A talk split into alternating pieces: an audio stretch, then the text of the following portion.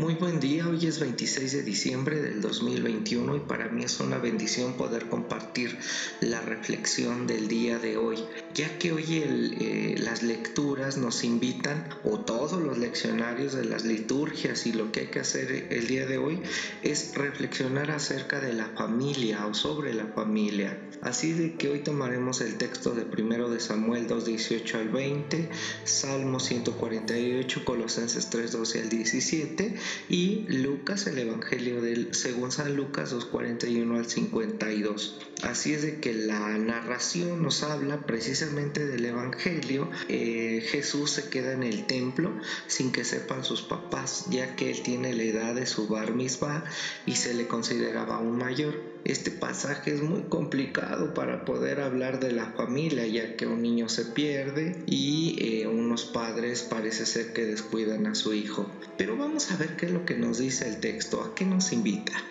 Primero Jesús, eh, quiero decir que al parecer no se ha perdido en el templo, ha quedado expresamente para rebatir la doctrina de aquellos doctores de la ley. Eh, sus padres lo llevaron ahí a la edad de los 12 años, pero él descubre que el templo no es un lugar para él. Eh, él se queda en ese momento ahí para discutir la doctrina con los sacerdotes y los sabios, pero él se marcha dejándolos solos ahí con sus ritos y todas sus enseñanzas.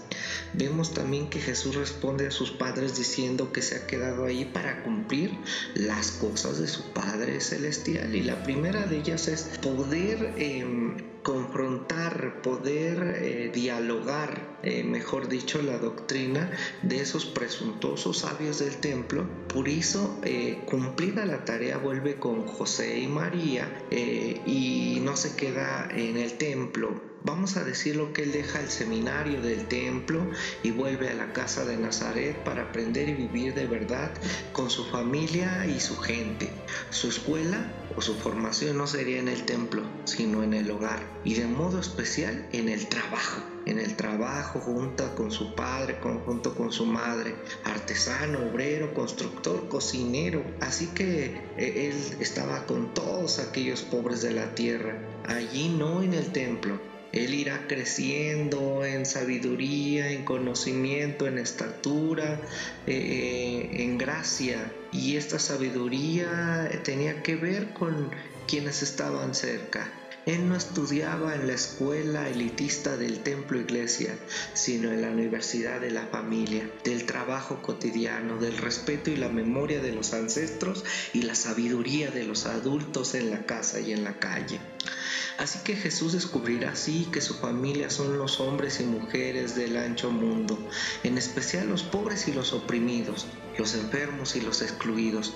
Por eso, según los evangelios, Jesús no volverá al templo hasta el final de su vida para decir a los sacerdotes que esa escuela se ha vuelto obsoleta y que es una cueva de ladrones, ya que hablar de la familia en la historia siempre hay personas de fe fundamentalista que utilizan la Biblia para tratar de demostrar que la familia tradicional tiene que ser compuesta por un hombre, una mujer y sus hijos, y que es la única aceptada por Dios y por lo tanto cualquier otra forma de familia supuestamente estaría en pecado. Pero quiero decirles que no hay una adecuada exégesis hermenéutica de esto.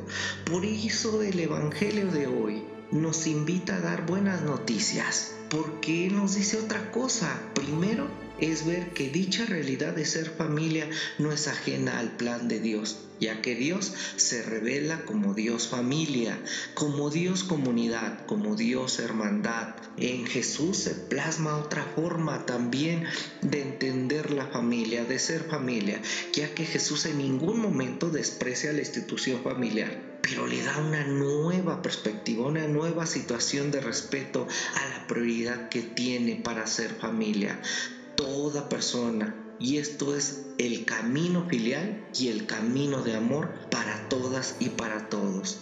Se inicia así un proceso de apertura donde se quita todo paradigma de cómo debe de ser familia, si se tiene lazos sanguíneos, ya que Dios se ha hecho niño y tomó y se reformuló la exigencia de la solidaridad en la familia. La extendió más allá de los lazos de sangre, dando la prioridad a los lazos fraternales y sororales que nacen de Dios. Así como surge la imagen de una familia eh, en sustitución, una gran exigencia de lealtad y solidaridad. Los prejuicios y estereotipos generan malestar, tanto en quienes lo dan como en quienes lo reciben. Por eso visibilizar las nuevas formas de ser familia es fundamental para la vida y la dignidad de las personas.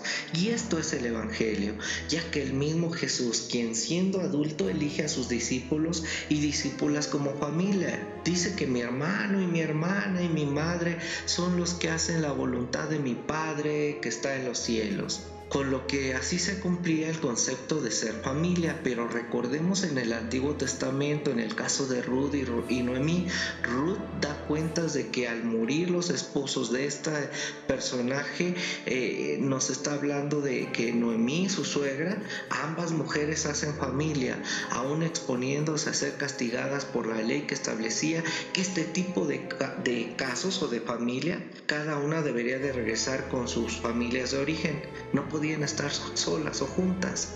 De acuerdo con el texto bíblico, Ruth, le dice a Noemí, donde quiera que tú fueres, iré yo, y donde quiera que vivieras, viviré. Tu pueblo será mi pueblo y tu Dios mi Dios. Así me haga Dios que solo la muerte hará separación entre nosotras dos. También lo vemos en el relato de Primera de Samuel, donde está el pacto de Jonatán o Jonathan y David porque le amaba como a sí mismo, dice la escritura. Y en el segundo libro de Samuel dice eh, David, me fuiste más dulce, más maravilloso, me fue tu amor que el amor de las mujeres. David expresa palabras de amor para para Jonatán y así David Jonatán para David. Si queremos aliviar a los que sufren discriminación por elegir qué tipo de familia quieren ser, tenemos que aliviar sus cargas teniendo en cuenta que hacer una lectura liberadora del mensaje de Jesús, donde antes solo se podía hablar de la familia nuclear como papá, mamá e hijos.